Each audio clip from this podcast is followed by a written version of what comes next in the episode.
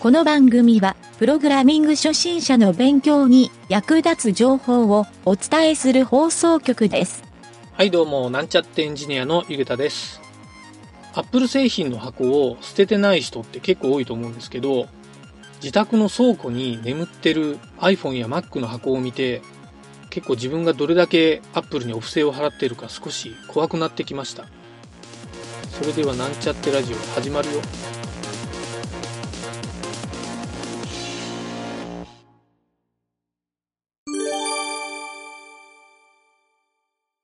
はい、それではプログラミングレッスンの CSS 編に行きたいと思います。今回はディスプレイプロパティを学習したいと思います。このディスプレイプロパティというのは HTML のタグ、まあ、要素ですね。要素の設定を行う命令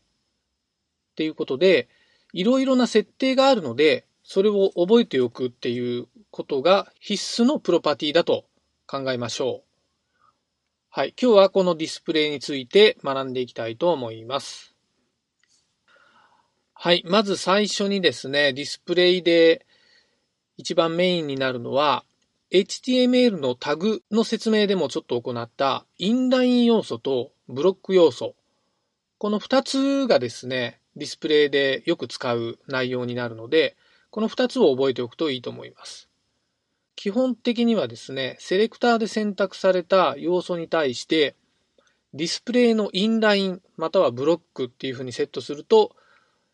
えーそれがですね、スパンタグやディブタグであっても、どちらにも切り替えることが可能になります。このインラインの要素をもう一度ちょっと説明しますが、サイズを持たない文章で使う要素だと思ってください。で、一方ですね、ブロック要素っていうのは、えーこちらはですね、サイズを持ってさらに改行をするっていう要素を持つ、えープロパティの値になります。はい。それからですね、スタイルシートが便利なのは、この2つを組み合わせたインラインブロックっていう値があってですね、えーこれはですね、サイズを持つインライン要素として使うことができます。サイズは持つけど、改行はしないという、ブロック要素と違うのはその点だけなんですが、非常にですね、便利に使える要素なので、このインラインブロックっていうのは覚えておくといいと思います。はい。他にもですね、ディスプレイの値というのはいっぱいあって、例えば、リストタグの li タグの要素である、リスト -item っていう書き方がありますね。はい。これはそんなに難しくはないんですが、えーリスト要素の中に、このディスプレイリストアイテムっていうふうに書くと、li タグの代わりに、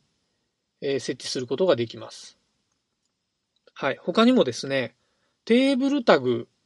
はですね、えー構成が合っていれば、タグの階層ですね。タグの階層構造が合っていれば、テーブルタグはほとんど別のタグとして書くこともできます。その時のディスプレイの値がですね、まずディスプレイテーブルって書くと、テーブルタグに、と同じ値になります。で、次に、えーテーブル -row-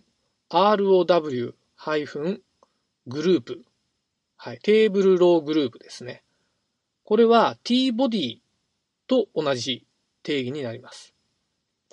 えー次に、テーブル -head- グループ。これは thead タグと同じになりますね。あとは、この類似で、テーブル -footer- グループ。これは tfoot タグになりますね。はい。あともっと下の階層の、えーテーブル -row、row って書く row ですね。これは tr タグと同じになります。あと td タグと同じになるテーブルセル。これでですね、ほとんどテーブルタグの構成を全然別のタグで作ることも可能になります。はい。ちなみに他にもですね、キャプションタグで使えるテーブルハイフンキャプションっていうのもあるので、えー、これも合わせて使ってみると結構便利に使えるかもしれません。はい。それからですね、このディスプレイプロパティの少し難しい要素になるんですが、フレックスっていう書き方がありますね。このフレックスっていうのはどういうふうに使うかというと、フレックスコンテナボックスっていうリストを表示するときに、えー、タイリングをさせて結構便利に表示できる画像とかを並べるページなどで使える、えー、そういった整列のための要素があるんですが、こういう時にフレックス要素っていうのを使えるんですけど、ちょっとこれはですね、難しいので、えー、別の回でですね、フレックス専用の、えー、学習をしたいと思いますので、今回はこのフレックスっていうのがあるっていうのだけ覚えておいてください。他にもですね、ちょっとこれと類似でグリッドっていうのもあって、これはグリッドレイアウトっていうのを実現する、えー、結構便利な定義になるので、この値も覚えておくといいと思います。はい。このフレックスとグリッドはですね、さらに、インラインフレックス、あとインライングリッド。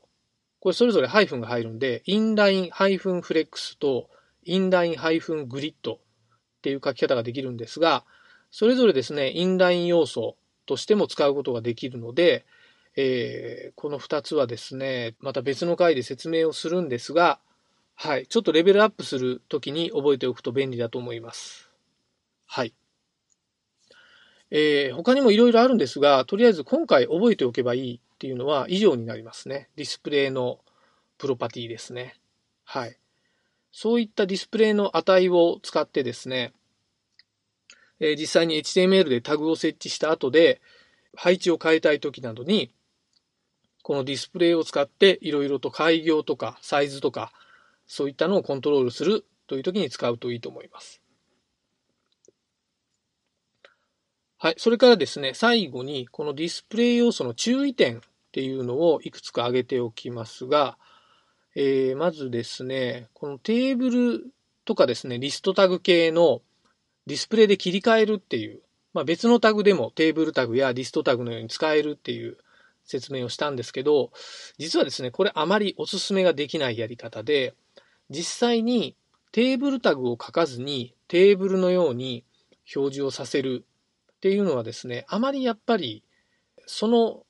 HTML のコードを見た場合に、その構造が分かりづらくなるというデメリットがあるんですね。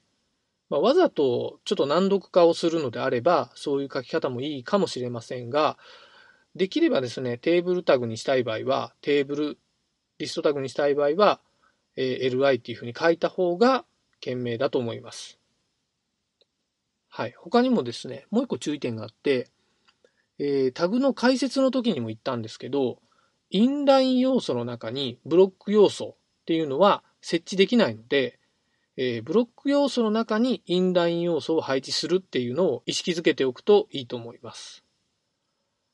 はい。そんな感じでですね、このディスプレイ要素うまく使えるようになるとですね、ホームページのレイアウトが結構思うようにできるようになるので、えー、これはですね、ぜひ覚えていただきたいプロパティになります。今回は以上になります。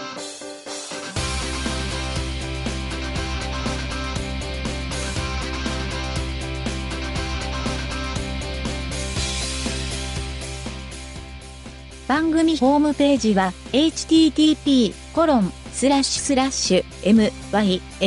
mynt.work スラッシュラジオスラッシュ